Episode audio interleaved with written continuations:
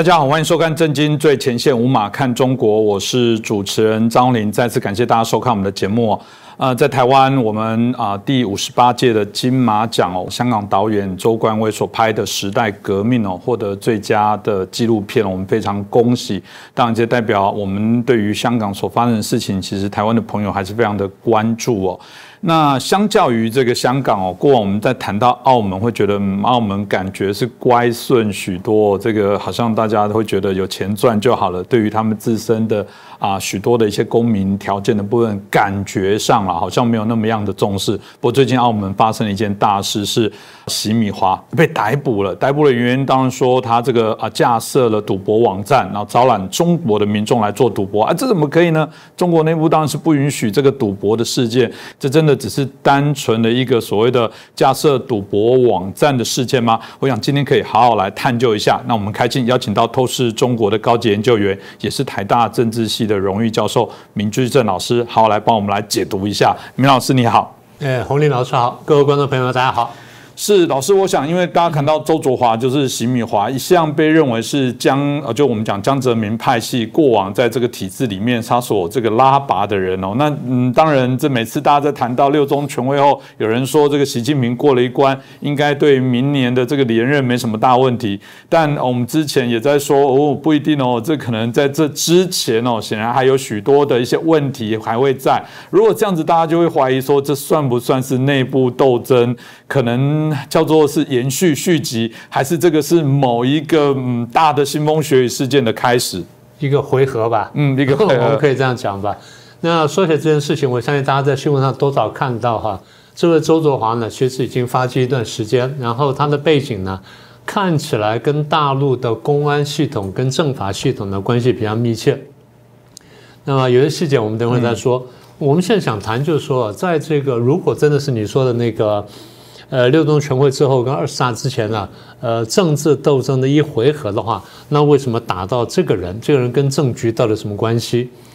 那简单说就是，大概我们看到在中共政局当中呢，大概最近二三十年来，尤其近一二十年来呢，大概在政治斗争当中呢，钱扮演的角色越来越重要。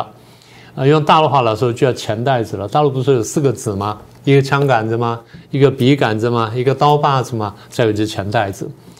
那这个钱袋子，坦白说，呃，在毛泽东时代跟邓小平时代呢，不那么明显。在毛泽东时代或邓小平时代，如果要政进行政治斗争的话，基本上把两个抓住就行了，一个把枪杆，就把笔杆子抓住就行了。枪杆子就是最后抓住军队，那笔杆就抓住文宣。好，把这两个抓住呢，大家斗争就没有问题了。那为什么后来越来越重要呢？简单说，钱袋子在中共斗争当中重要呢，还是江泽民以后才慢慢发展的？这跟大陆经济发展很有关系。因为那个邓小平后期呢，开展了改革开放，改革开放就是改革就是要改掉过去的政策，开放就对世界开放。一旦对世界开放，当时我们就预测，我们说。中国大陆的经济呢，会在大陆产生很大的影响力。为什么呢？因为台湾的当时呢，加工出口区就这么小小的一块地方，台湾已经很小了，在台湾里面挑出个更小的地方搞个加工出口区，大概用的人呢，大概一百万人了不起了吧？那最多撑死啊一百五十万人，就这么一百万人、一百五十万人呢，已经让台湾可以跻身全世界前三十名的经济体，这了不得啊！是，哼。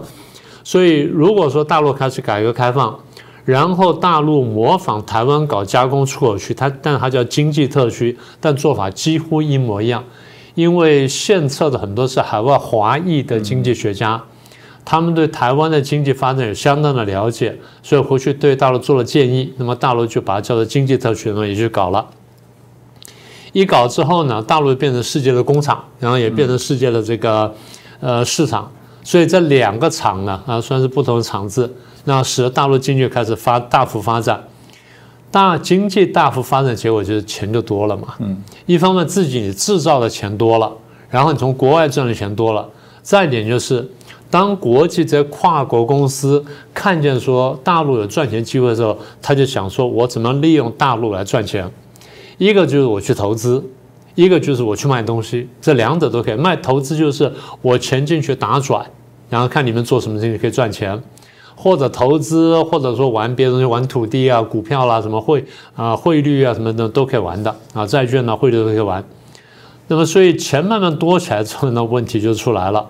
而江泽民呢，我们说他当时呢在六四之前进京，然后坦白说之前呢没有太大功劳。那么现在进了京之后，他巩固他的位置呢，他过去基础也不够嘛，要巩固巩固他位置呢，坦白说就是要笼络人。那笼络人的一个办法就是让人发财，所以他最常讲一句话叫做“闷声大发财”，就大家不要吭气啊，我们大家就赚钱了就好了。大家一想到赚钱呢，就不要想到说江泽民这个出身正不正，再来就不会想到六四事件，再来就不会想到推动民主，因为为什么？现在赚钱比较重要。所以一旦大家开始闷声大发财之后呢，社会呢反而就慢慢稳定下来了，六四事件慢慢被大家淡忘了。这么一来呢，在社会上面，民间的钱跟半民间的钱就多起来。嗯，好，那么第一企业增加，第二钱多了。钱多之后呢，我们从西方的发展经验可以看出来，人的活动空间就大了，人的自由度慢慢也大了。原来你穷嘛，你每天想去怎么吃饱饭，现在不是，现在吃饱了，吃好了，你就想说我怎么花钱，怎么花这钱花的有意义，然后再怎么就是我怎么享受，怎么赚更多的钱，就这么一来呢。呃，简单说，人的活动空间也大了，社会的自由度坦白说也加大了。嗯，但如果一直大家会好奇说，如果这样子，赵老师刚刚所提到经济自由加大了，大家都有钱了，国营事业、外资各方面都进来了，照理说政府就正常收税，顶多你想多赚点钱，税负拉高一点或干嘛，干嘛还要有一个钱袋子的角色？感觉这好像是早期才要有那个打什么仗要拉一个员外在旁边有个给你一点钱，现在是遍地都是钱，干嘛还要？特定的钱袋子呢？呃，你刚刚说的很好，你刚刚说在正常情况下抽税就可以了。嗯，对，是我完全同意。问题是，任何国家在打仗的时候基本上都不太正常，对不对？这第一个。第二，如果你要备战，话也不太正常。第三，大部分的社会本来就是一个不正常的社会。为什么这样讲？我们不是抹黑他，也不是污蔑他。我慢慢讲下去，各位就明白了。因为在那一个原来是一党专政社会里面，那个他们搞的是计划经济，对，五年、五年、五年的计划经济，在一九五二年到五六年的所谓的第一个五年计划当中，中间夹了一个那个呃三大改造运动，基本上呢，呃，社会上的资源呢都已经国有化了啊，不是国有化，至少也公有化了。好，那么国有化、公有化之后呢，那。老百姓的那钱就少了，但是按照中国官方说法，就是私营经济的比重呢被打到剩下百分之七点一，就百分之九十二点九呢不是国有就公有，所以在一个基本国有化的社会里面，现在慢慢开始开放，开放之后呢，简单说，谁有机会捞钱呢？嗯，谁有机会捞钱呢？掌握权力的人有机会捞钱，一般小老百姓要捞钱不容易，多捞一块钱都很困难的。好，那么掌握机会、掌掌握机会这些官员呢，有机会捞钱。谁掌握机会呢？掌握关键位置的。什么叫掌握关键位置呢？我有权利发许可证，啊，营业许可证或什么工商登记的。第二呢，我有权批土地给你用的，因为你要盖厂房啊，你要商店啊。第三呢，我可以想办法把水跟电拉来给你的。第四呢，我可以提供交通啦、运输啦、港口啦，甚至提供原料啦，或者帮你找到劳工的。那么这些呢，都是有机会给他这个，呃，给他这好处的，给这外国外国的商人好处的啊，包括台商、港商在内。再一个就是到了最后你需要贷款的时候，我可以帮他找到门路，可以贷到钱的。所以这些东西都叫关键位置的官员。所以我们知道最早贪腐的是这批人啊。但是坦白说，呃，数字呢，以当时来说要大较大，以今天来说呢，根本就很小。为什么这样子呢？因为后来当太子党进来之后呢，那钱就越滚越大。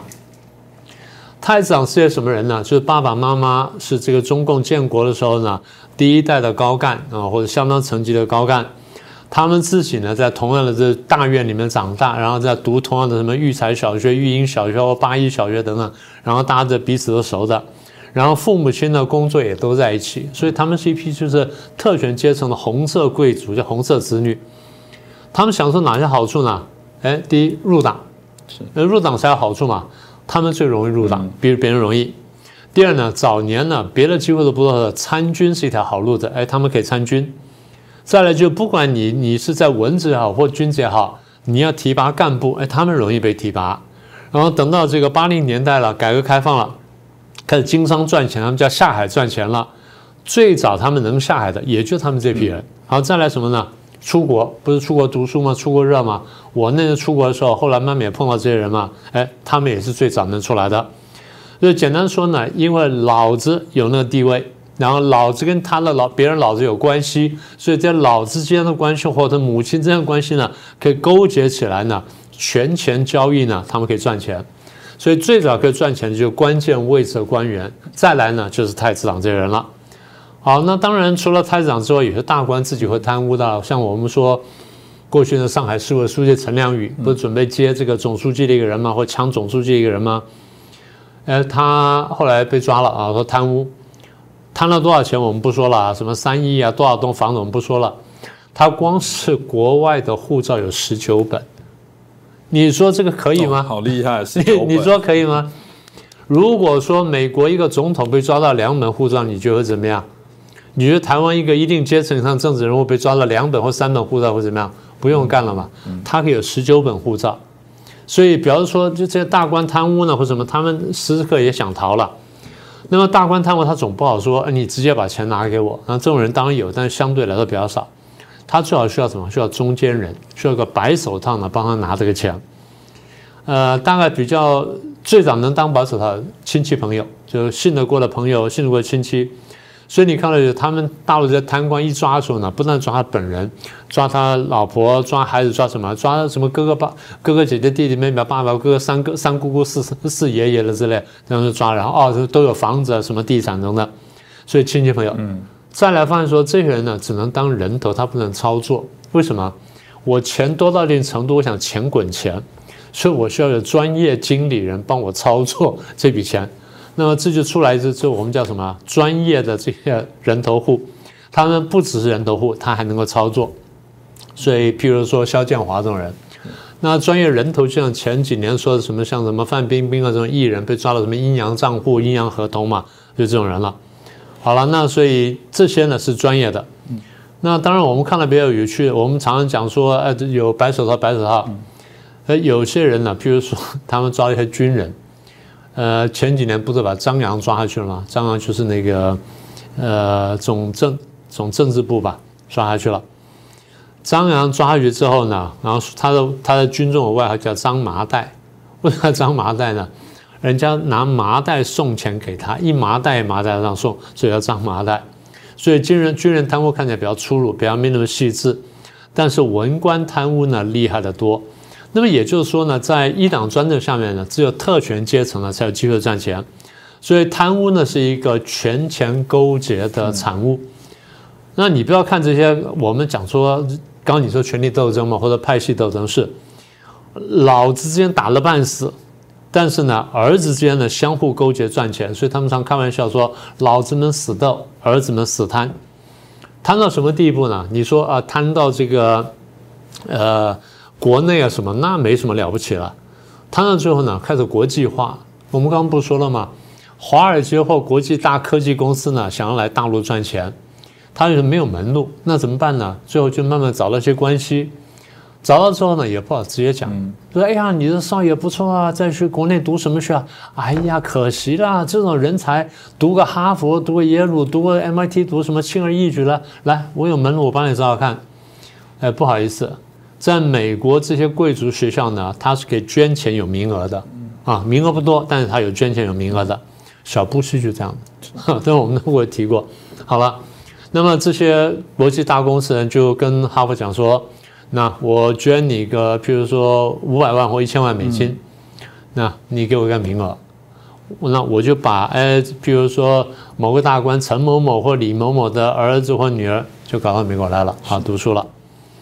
啊，读书不管读的怎么样，嗯，好歹毕业了，毕业之后找工作呢，那来我公司，来我公司，我帮你办绿卡、办身份、办什么之外，然后给你房子、给你车子、给你什么，然后给你一个头衔，干什么？你帮我当门神，你帮我进去呢，联络大陆你的父父兄辈的那些人，你把那关系帮我打好，因为我要进去开路，我的路子不够宽，但你们够宽。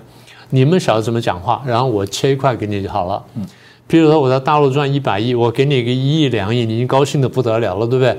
那我赚了九十几亿，所以这个门生的角色呢非常重要。所以一旦这个出来之后，我们就发现啊，有外国白手套，有洋人钱袋子。好，那么这些就是我们讲说一般的这种这种情况。好，那你前面讲的这周卓华或席米华，他是开赌场的。坦白说，大家仔细想说，哎，那在这个澳门赌博不是合法吗？是。那既然合法，为什么会抓他呢？对，他在澳门搞赌博是合法的，但是呢，他搞两几件事情是有点问题的。第一，他搞贵宾厅。搞了贵宾厅之后呢，就要招揽贵宾来赌博。那赌场我也去看过，也去玩过。那你说平常小赌一下，大家说小赌怡情，那算了啊。大赌那些呢，一般你是看不见的。为什么在贵宾厅里面赌？他那种享受那种排场，根本是你没办法想象的。偶尔你们在电视上可以看到一点点哈。那么贵宾厅的就是你要有多少身家以上才能进去，然后查核过你的身家，确保说你不是空心大老官，然后你能够拿出那么多钱来，一次赌一百万、两百万是千万的，或甚至上亿的，那你来我们贵宾厅。所以贵宾厅是特别招待的，那他不对外开放，这第一个。那么你觉得哪些人去贵宾厅呢？有钱人对。那香港的有钱人、澳门有钱人赌赌也就那样子了。你赌场也要国际化嘛，赌博博彩也要国际化，所以最容易去这个捞到这钱的地方了，就大陆这贪官嘛。所以这些人很快就想说，把大陆贪官搞来这地方呢来赌博，一方面可以赚他钱，二方面干什么呢？贪官不管是赌赢了钱或干什么，他在国内贪污了钱呢，他想洗出来，怎么洗呢？我帮他洗，赌场就名正言顺帮他洗啊，他输了多少多少钱？其实不是。他号称说输了十亿，其实他可能只赌了一亿九亿，我帮他转出去了，我用地下钱庄的方式帮他转去，所以这样就犯了大陆法律了。第一，你在大陆招揽人赌博；第二，你帮人洗钱；然后第三呢，你还搞什么什么贵宾待遇什么的；然后呢，你还搞地下钱庄。所以这些事情呢，坦白说都在哪边都犯法了，不要说在大陆了。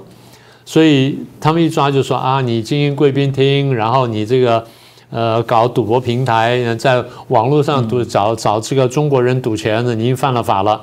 但更重要，他帮人洗钱，洗的钱呢，号称哈，呃，我不知道这数字有多可靠啊，号称叫十万亿。哦，号称，那相当于很多国家大概不知道多少年的收入，那真假我们不知道。你不要说多了，不要说十万亿了，一万亿都吓死人了吧？大陆现在外汇存底号称三万亿嘛，是不是这样？是。所以你说这样讲起来，你说大陆官方不在意吗？当然在意了。所以你说抓他，那。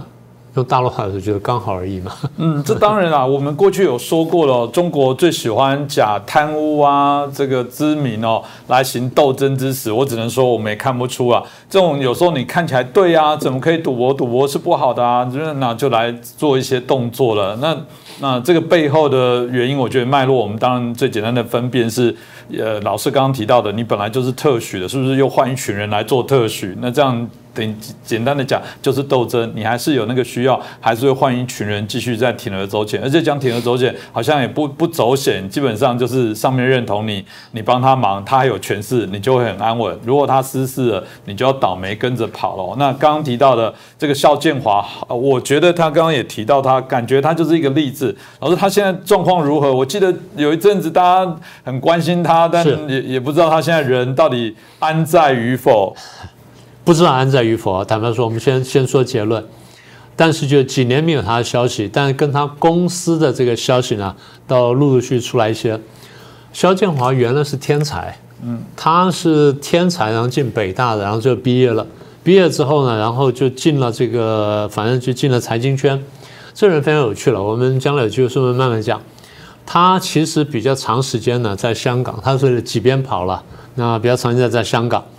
那么我们现在知道消息，就是在差不多快五年前了，在四年前，就是二零一七年年初的时候，大概新年前后，在香港很有名的四季酒店呢被带走。四季酒店的这个号称叫望北楼，也就到那高官然后高官子弟或者有钱人呢，啊，跑到香港去休息或者避避风头的时候呢，就住那家酒店。那家酒店我也去过，实在是非常奢华。当然，他们最高层那个贵宾的地方我是没去过的啊，底下也已经很漂亮了。他在四季酒店呢，在里面据据说呢，被十几名大汉呢扑上来，然后把他抓住，然后跟他讲了半天之后呢，他晓得跑不掉了，就乖乖的就被人家带走。怎么带走呢？套上头套，然后把他绑在轮椅上面，把他推走。推走上，然后听说就推到北京去了，抓到北京去了。从此之后呢，在公众场合消失，都没有什么消息。所以你说生死如何呢？那那现在是不知道。但是我们知道，就是他手底下的相关企业呢，先先后后都被接管。他这个人很本事哦，坦白说，他创了一个很大的一个集团。我们就将来是不是有机会说？在一七年他被抓嘛，那到了大概差不多三年多以后呢，啊，传出消息，就二零二零就去年，去年年中呢，大概差不多七月份的时候呢，我们就看到银保监呢发了一个公告说，这个肖建华手底下明天系呢有一大堆这个企业，那么有些呢被接管了，哪些被接管呢？银保监说接管了天安财险啊，财政保险、华夏人寿、天安人寿、易安财险啊，这些违规经营。新时代信托、新华信托啊，违法违规经营，然后现在呢监管一年，然后可以延长。最近刚刚宣布说要延长了啊，那这个是前面几家。接着呢，这个中证中证监呢也说接管了他的新时代这个证券，然后国盛证券跟国盛期货，所以这么一来呢，这个明天是九家最核心的这金融机构呢全部被接管了。你说一般人被接管就接管了呗？明天是比较厉害，接管时间是去年七月十七号，嗯，第二天七月十八号，他公开发行叫板，嗯，他说我发他发什么？他发严正声明，地方上的这种这些呃，我们说民间企业吧，那叫民间企业，民间企业对政府发严正声明了，我们还第一次看到，啊，他反对接管，为什么呢？他说我们公司一直在积极进行资产处置。但是这监管机构呢，那银保监也好，这个中证监也好，你们突然进来插手接管，扰乱了我们正常的这个处置的这个作业。所以你们这些当局呢，不遗余力要推动接管，你们有什么目的？意思就是说你是想吃我们？哎，这个开玩笑啊！你说民间企业对政府去叫板，台湾可以这样做，大陆是不能这样做了。所以我们说后面后面一定有势力自杀，但是叫板归叫板，那接管还是接管了。那这个肖建华呢？过去一直我们认为说他是曾伟的这个白手套。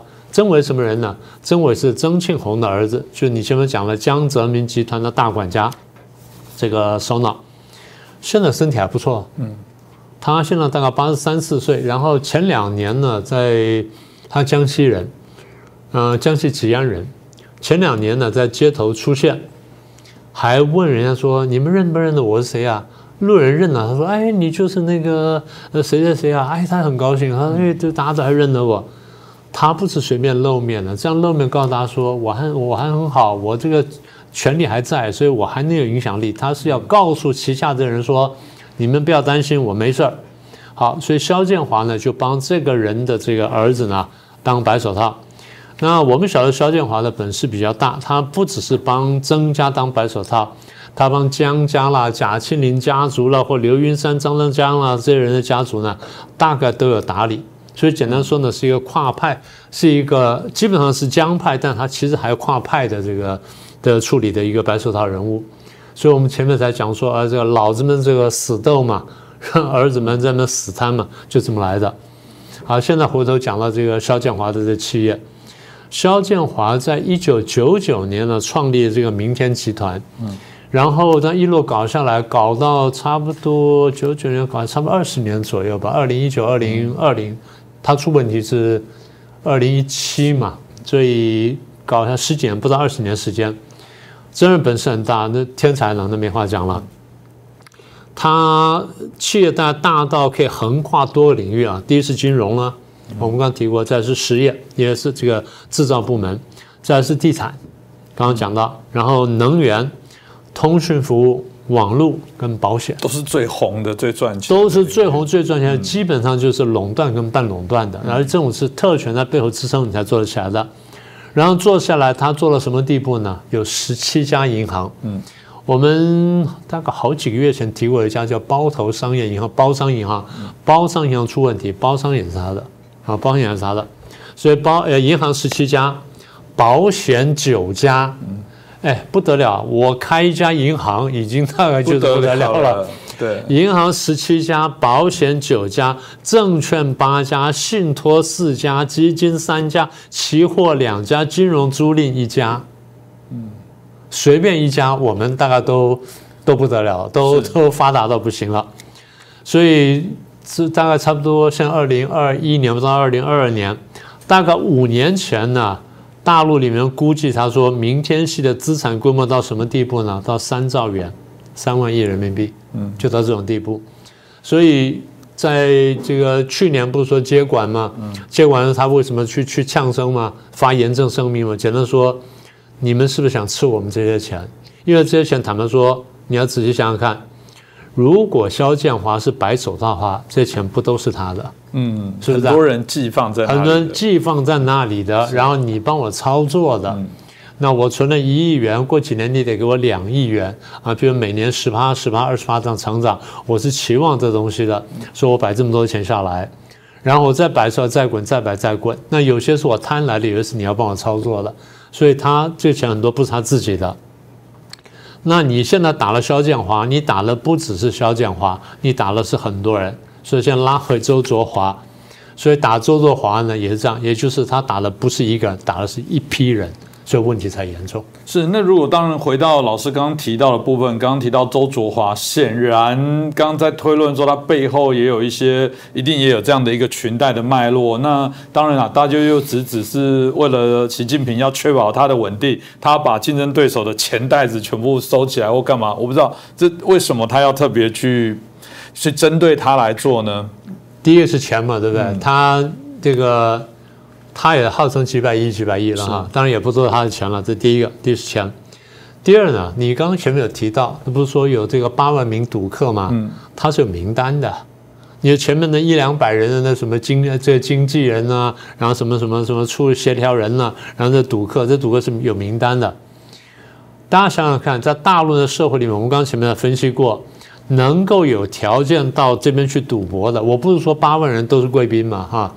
我呃百分之一吧，八八百人呢，嗯，或千分之一八十人呢，八十人能进贵宾厅，那八十人就不是一般人了。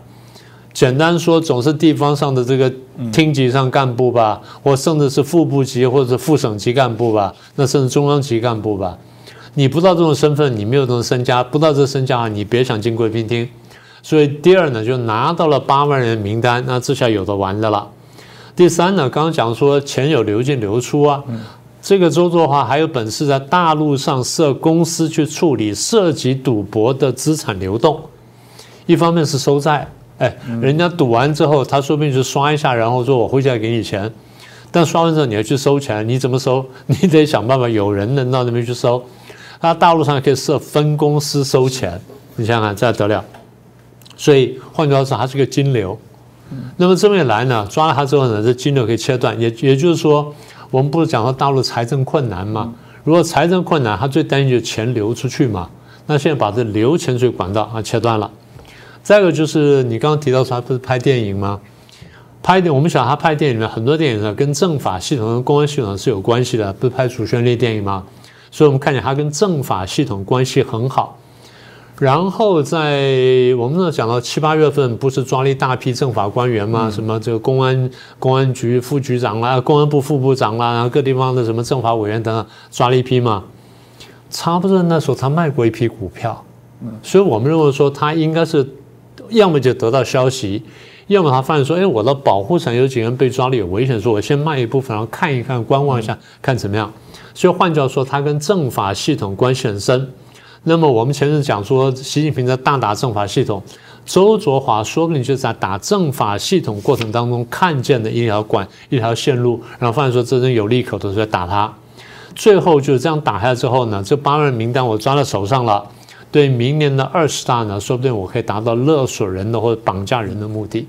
所以它的考量应该是比较复杂的。嗯，就我想谢谢我们呃明居正老师哦，刚刚所提到的这些啊内容，尤其从周卓华的部分所看到的这个啊啊中国的这些政商关系哦，的确有许多绵密的部分哦，超过我们想象。不过就让我想起我们过往在提到士农工商哦，显然在中国的眼中哦，还是封建时期那个商人还是最低的这个所谓的阶级哦。这要用你的时候，他当然就是给你好处；不用你的时候，事实上你只是他的棋子哦。呃，不只是现在中国许多的商人受害哦，那我们看到其实台湾现在许多呃过去的台商，甚至世界各国的这些商人，我想现在慢慢都感受到这些压力哦。那我们希望透过明居正老师今天的分享，可以让各国啊、台湾啊，甚至在中国大陆的这些商人们，好好的思考一下。毕竟过往用一些不良上特许的方式啊的关系所拿到的这些啊机会跟权利，未来有可能会被这些关系给搞死哦。那今天啊，再次感谢大家的收看，也谢谢明居正老师。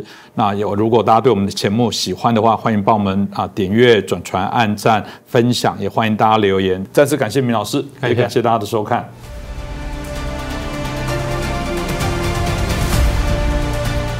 震惊最前线的好朋友们，我是主持人张红林，欢迎订阅我们的频道，也记得打开小铃铛，掌握最新节目通知，让精彩评论不错过。更欢迎留言、转传影片。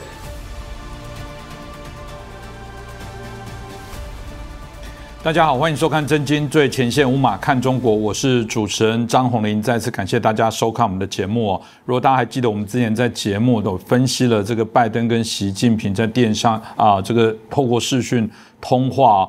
那时候大家会猜说，会不会因为这样子各自有些退让哦？那中共对台湾的这个攻击的扰台会不会减轻哦？但显然我们看起来是没有，因为之前波罗的海有三个国家，立陶宛啊、拉脱维亚那这些国家来到我们台湾啊，议员哦联决来到台湾哦，我们看到这个中共派出这个十一月单日最高的二十七架。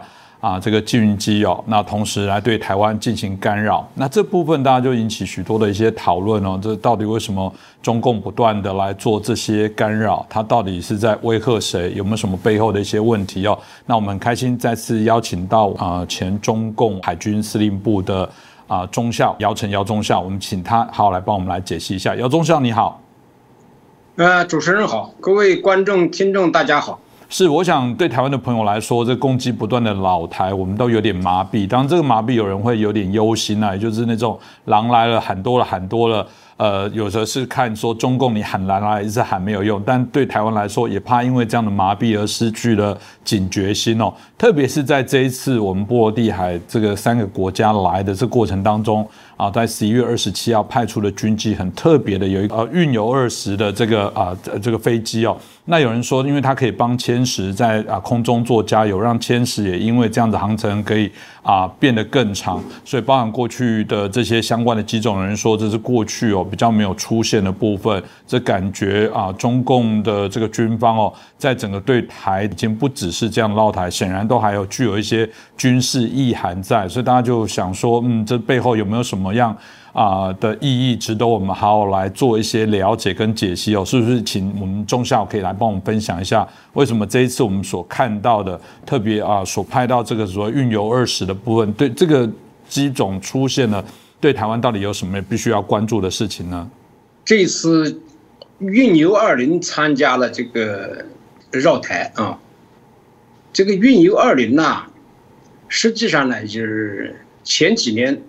中共从乌克兰进口的，呃，伊尔七十八加油机，进了三架，呃，准备是替代那个轰六。轰六的这个呃载载油量很少，轰六的载油量可以加给受油机的只有十八吨，那么呃肯定不够啊。那么在这个呃三架运油二零也是不呃那个也是不够的。就是呃，一二七十八是不够的，所以他又制造了运油二零。这个运油二零呢，其实在运二零的基础上改的，就专门改成加油机的。那个呃，运二零呢，实际上是仿造俄罗斯的伊尔七十六。伊尔七十六跟伊尔七十八呢，都是基本上差不多，只是它的设备各方面不太一样，但是它的呃载体机体本身是差不多的。那个运二零呢，它的当然它的载载油量很大了，它可以呃给歼十和歼十五加油，它可以可以加油的达到了六十多吨。就是应该超过了轰六的三到四倍。它这个飞机主要的是干什么的呢？主要是对着台湾的东边这一块来的。那个台湾海峡这块，它肯定不需要加油的了。那么东边将来对台封锁的时候呢，嗯，肯定是主要的还是靠航空母舰。但是中共的航母它有短板，它这个是活跃式起飞。歼十五它的起飞的重量受限，嗯，加油量和它的载弹量受限。他们的意图主要是，嗯，如果一旦作战，歼十五可以满载武器，少加油，起飞以后靠这个受油机给它加油，就是增加增强。歼十五的作战能力，你要不然你加油的加的油少，而且这个挂弹量又少，它根本没什么战斗力。那这样的话呢，这个受油机呢，它就补足了航母舰载机这块短板。当然，它也不排除它的歼十也可以加油啊。实际上，刚才主持人讲这个台湾方面对这个飞机来了以后，有些忧心忡忡。这个我我认为大可不必。中共要想在台湾的东部有所作为，他还真的没这个能力。东部他根本就够不上，他就是三条航母都过来，他都不可以在东部，嗯，控制制空权和制海权。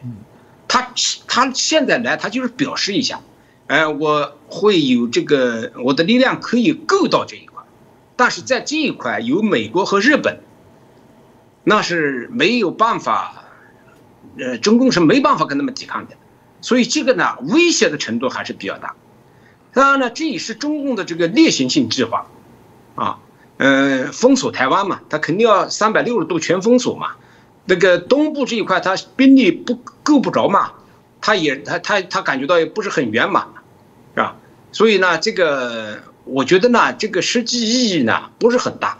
一如果一打起仗来，中共的三条航母根本就不敢到东边来，根本就不会来，就靠台湾的呃导弹、呃武器就可以把它击沉，所以他基本上他是说做做样子，呃吓唬吓唬你。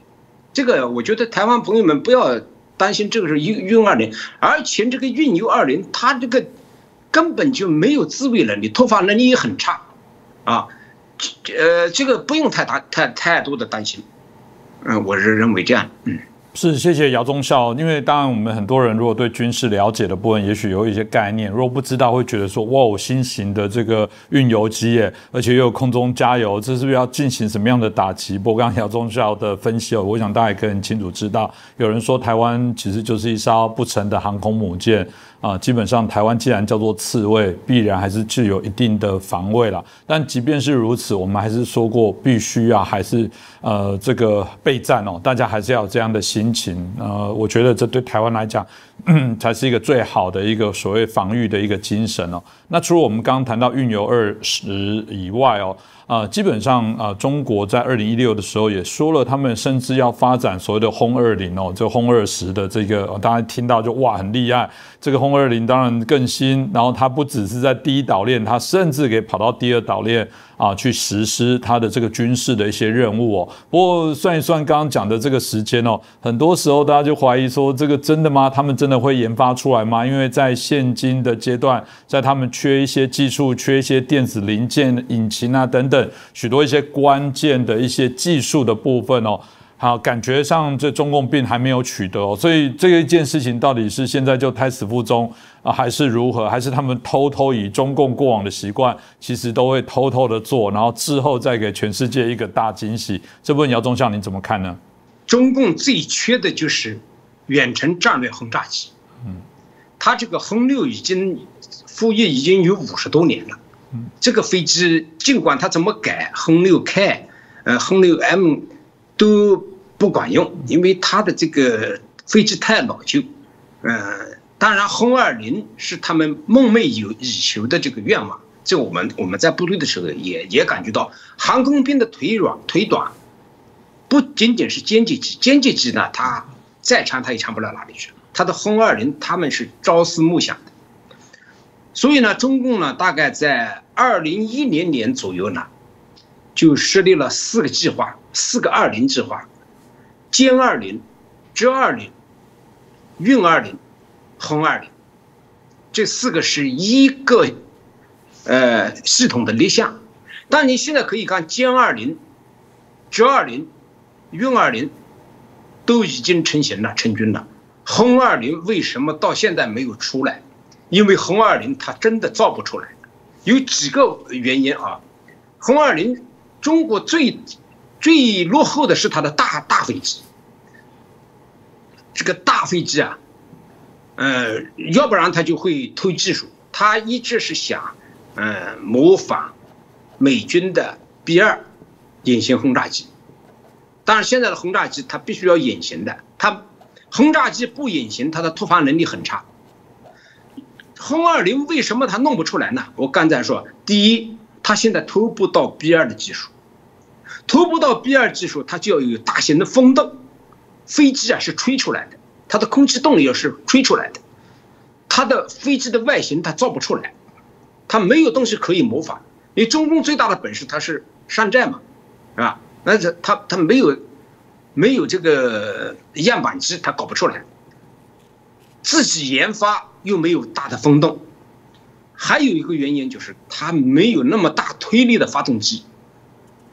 你看看运二零，它现在发动机，它涡扇二零发动机，它可以用得上，但是，呃，作为轰二零。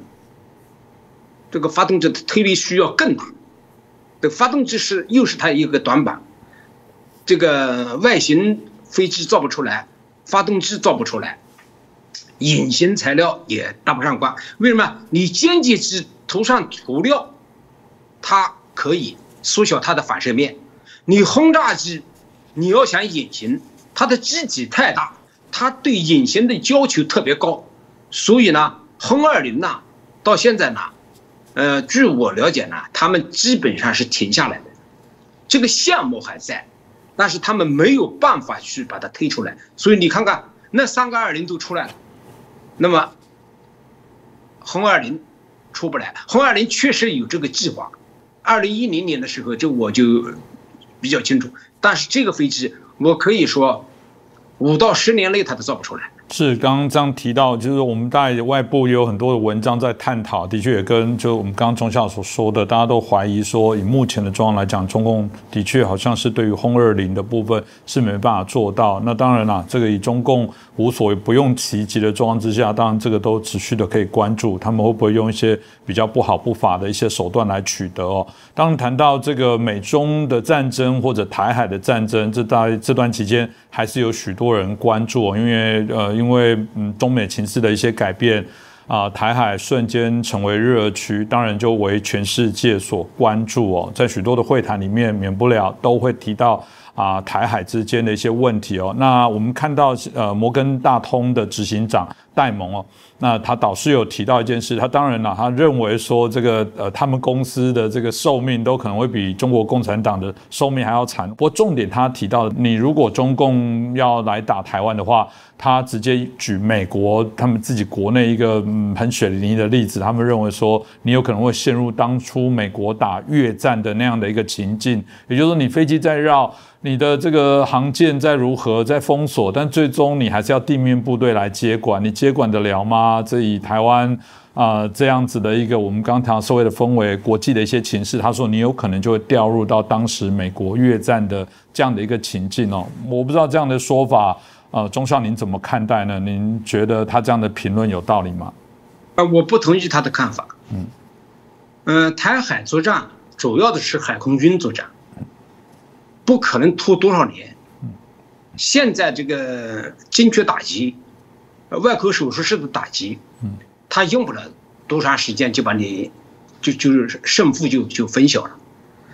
这要打个数十年不可能的。即便中共登上了台湾岛，那歼灭这是这个登岛的这个军队呢，也不是需要多少年，啊，撑我我撑死了说，呃，半个月到一个月就结束了。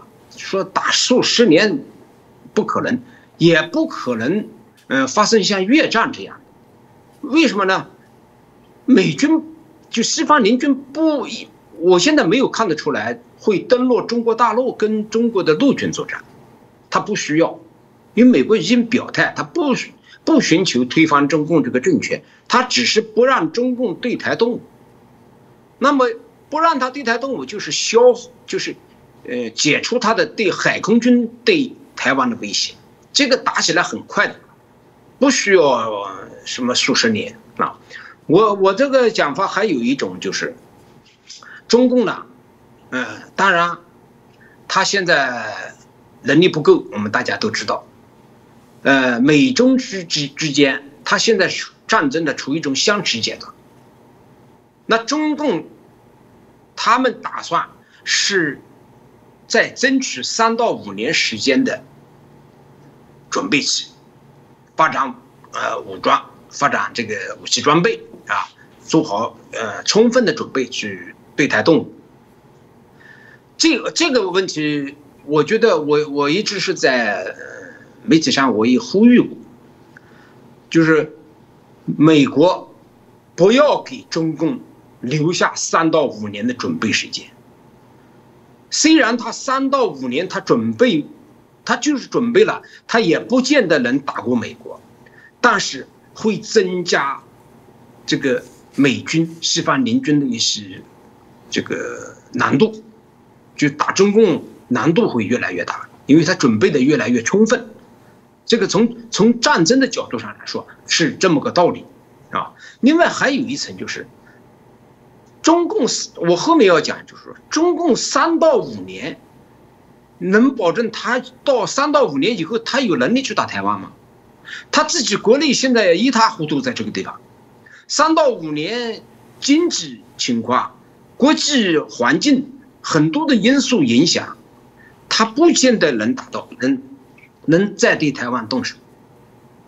所以呢，我觉得呢，嗯。一个是打什么十年打很长时间不可能，第二个中共随着时间的推移，中共虽然争取到了三到五年的准备期，但这三到五年，我我们正在研究国内的政治和经济情况。我们这段时间，我们这个团队都在研究这个情况。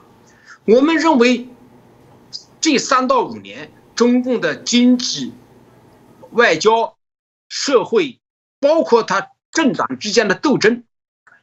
他都处于一种慢慢的处于一种弱势状态，他的一切都在往下降。呃，三到五年打台湾，这个还要等等看。我觉得三到五年，他们虽然呃说要争取个时间和空间，但是这个时间空间不是以中共的意志为转移的，他自己的国内的形势他都控制不好，他就是说。他要想嗯，按照自己的计划，这个都是个未知数。对，谢谢钟校。其实刚刚这样听起来，当然，嗯，我觉得时间点，当我们刚刚提到会多长，的确了，因为现在以国际。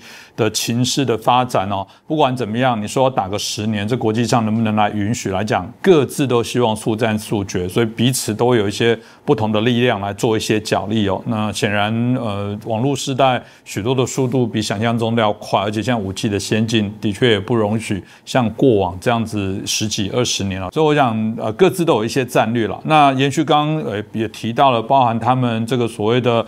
啊，飞机啊，加油机，包含他们迁徙，然后想办法这个演个空中加油做效，绕绕到东部哦。其实我们也看到，他们也有啊，这个最新的报道是他们的海军哦，他们也有一些登陆的舰队哦。我们看到包含零七一型哦，他们甚至以花莲作为一个可能登陆哦。所以，嗯，对这种讯息看起来，中共不断的丢出许多台湾到处都可以登陆，这部分钟校您怎么看待？呃，这个呢是是中共做的一个假动作，是个呃虚张声势啊。你想想，零七一登陆舰，它两万多吨的啊，它要是绕到台湾的东部来，那么这么长的航道，就台湾的潜艇都可以把击落了，它根本就绕不过来。它到这来就跟刚才讲的是什么轰二零。呃，给那个飞机加油也是把触角引到台湾这边来，台湾的东部这块来。现在呃，美中双方的对抗呢，它模式是这样的：美国基本上已经完成了对呃中共的军事包围，啊，它整个周边国家啊，这个中共感觉到压力很大，所以呢，中共加强对台湾的威胁，实际上。他是来解南海之围。中共从八十年代中期开始就制定了这个，呃，封锁台湾台湾作战域啊。一开始的话是潜艇封锁，是吧？后来航空兵，嗯，够了就航空兵不封锁。从地域上来说，台湾从台湾海峡到台湾的西南角，那要想对台湾完成这个台对台湾这个。呃，封锁呢，三百六十度呢，他现在需要把，呃，兵力延伸到台湾东部来。实际上，中军队，呃，解放军也清楚，呃，东部根本就形不成战斗力。你这个呃零七这个呃登陆舰，没等你到东边来，真的要打起来，没谁敢开过来。那上面装了很多装备，还有这个陆战队的士兵。他他不敢来，所以呢，他现在做的呢是是假动作，根本就不是说实际上他要控制台台湾东部，呃，他但是他现在要这么做，台湾嘛，是美中斗争的军事斗争的一个棋子，大家都在围绕着台湾在做文章而已，就是双方各有企图，实际上中共是没有能力到台，我刚才讲是没有能力到台湾东部来。呃，耀武扬威的，是谢谢姚忠孝。另外一个部分是我们看到隶属美国国会的美中经济及安全啊检讨委员会哦，就是 USCC 这个单位。那当然，呃，里面的报告大家就很好奇，说他如何能认为说啊，这个中共他的武力会崛起啊？为什么有机会啊来这个啊对攻攻打台湾，甚至占领台湾哦？所以大家就很好奇问说，那他的评估报告里面到底谈了所谓的解放军哪些的优势？当然，如果说他有机会来攻台，那当然是代表啊这个中华民国国军哦也面临到一些劣势哦。就这个报告里面的这些内容，我不知道中校是不是也可以帮我们来分析一下。呃，我认为，呃，台湾方面最主要要重视中共的封锁问题啊，封锁台湾，让台湾人这个人心惶惶啊，呃，渗透弄这些东西。所以，将来一段时间内，中共会加强对台湾的封锁。您刚才讲到这个优势啊和这个双方的优劣势，那中共这个共军的这个优势呢有几有这么几点啊，一个是它的规模优势，它数量庞大，确实是很庞大啊，它的海军的舰艇都超过美国了啊，这个东西大家都看得出来。第二个是它的地利优势，第三个是它的导弹优势，除此以外。它最大的优势就是渗透，啊，但是现在渗透看样子也不起作用了。它最大的能力，它最最能发挥的东西，它并不是要到第二第二岛链呃有所作为，它会对台湾封锁，加大对台湾封锁，导弹封锁、舰艇封锁、飞机封锁，将来还会布雷。它目前只能。它的优势只能集中在这一方面，对台湾的封锁方面，呃，封锁台湾作战预案的核心的一点就叫保交破交，双方围绕着交通线在博弈。你中共封锁台湾的目的是切断台湾与外界的联系，那么美军和日军。需要做的就是保护这个交通线，不让中共呃三百六十度全方位封锁台湾。所以将来有一有有一段时间，他会在台湾的东面有所作为，因为台湾海峡这一块，嗯，他不需要加大多少兵力，他的岸基兵力就够了。所以将来有一段时间会在台湾的东部进行博弈，就是保交破交，保护交通线和破坏交通线。这三到五年是这个中共的主要的呃这个作战。手段和方向就是台湾东部的保交破交。台湾的优势在哪里呢？台湾的优势最主要的优势就是它的民主政治，它的普世价值。就因为这个，它在两方面起到了决定性的作用。一个就是得到了全世界民主国家大部分国家的支持和协防，这是大家呃认可到台湾这个民主制度啊。你要在台台湾要是个独裁制度，就没人去帮你的，对吧？有台湾要坚守住自己这种最最有价值的这种优势，同时台湾的民主政治对中共的这个军心和民心也是很有很大的影响力。我们现在一直在做呃这个解放军的这个军队国家化和策反他们的一些工作，效果非常好。中共的弱点最大的弱点，其实在他们的军心不稳、政党内斗，啊，那么台湾的优势也就是，呃，中共的劣势，啊，还有几点我想提醒一下啊，如果中共要打台湾，当他发射第一枚导弹打向台湾岛的时候，台湾朋友们。也不能犹豫，只要他打打响第一枪，台湾就应该用这个源头打击，摧毁他的，呃，对台湾的威胁的海空军基地和火箭军基地。你这时候还击他，你是正义的作战，你这个正义的作战会，至少美国、日本一些国家，澳大利亚，包括包括很多的国家了，就会支持你。有的国家也有可能没有能力去去参呃介入台湾的这个作战，但可以在经济制裁呀各方面呢进行对他施加压力，啊，所以说呢，台湾一定不能犹豫，他只要对你发打第一枪，你必须要还击他，你不要等着他把你倒，把你这个机场码头都炸掉了以后，你还在那里呃抱有幻想。习近平在军队的这个，在中共军队里面，呃，多次提过，呃，丢掉幻想，准备打仗。我觉得这一句话也适合于台湾的朋友们，台湾的军队，你们也要丢掉幻想，准备打仗。你这是主要的，呃，在这个战术手段上要有这样的。第二个就是，台湾军民要有同仇敌忾。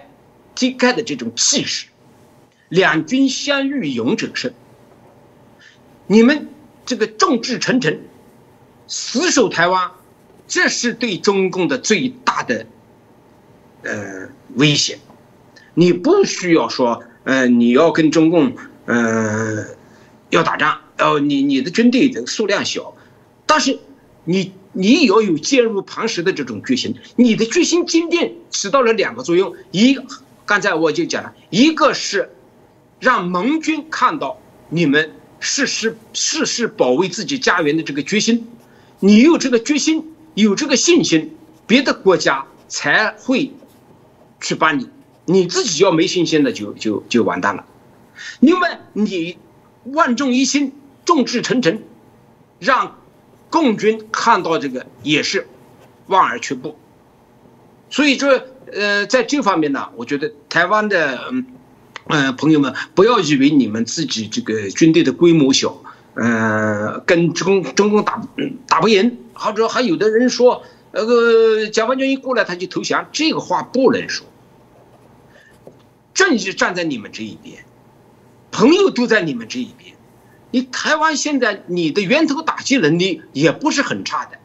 你只要给他的这个沿海的一个机场码头给一个摧毁性的打击，美日联军一一时动起来，他海空军不经打的。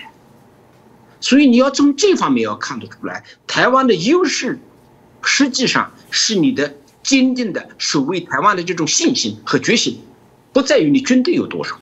是，谢谢姚忠孝。姚忠孝其实多次也一直提醒哦，真的，我觉得也很感谢，一直在谈到。你要人家来防卫你，先有你自己要防卫自己啊！一定是自己展现出捍卫自己的一个自信跟决心哦。我觉得的确啊，天助自助了，才有办法来抵抗中共的这些所有武力可能对台的一些不当的一些措施跟想法。那今天再次感谢啊，我们姚晨姚忠孝。啊，带来这个清楚的一些分析哦。未来我们会持续在跟啊姚忠孝来保持联系，也希望他啊再接受我们的访问。谢谢姚忠孝。嗯，谢谢主持人，谢谢。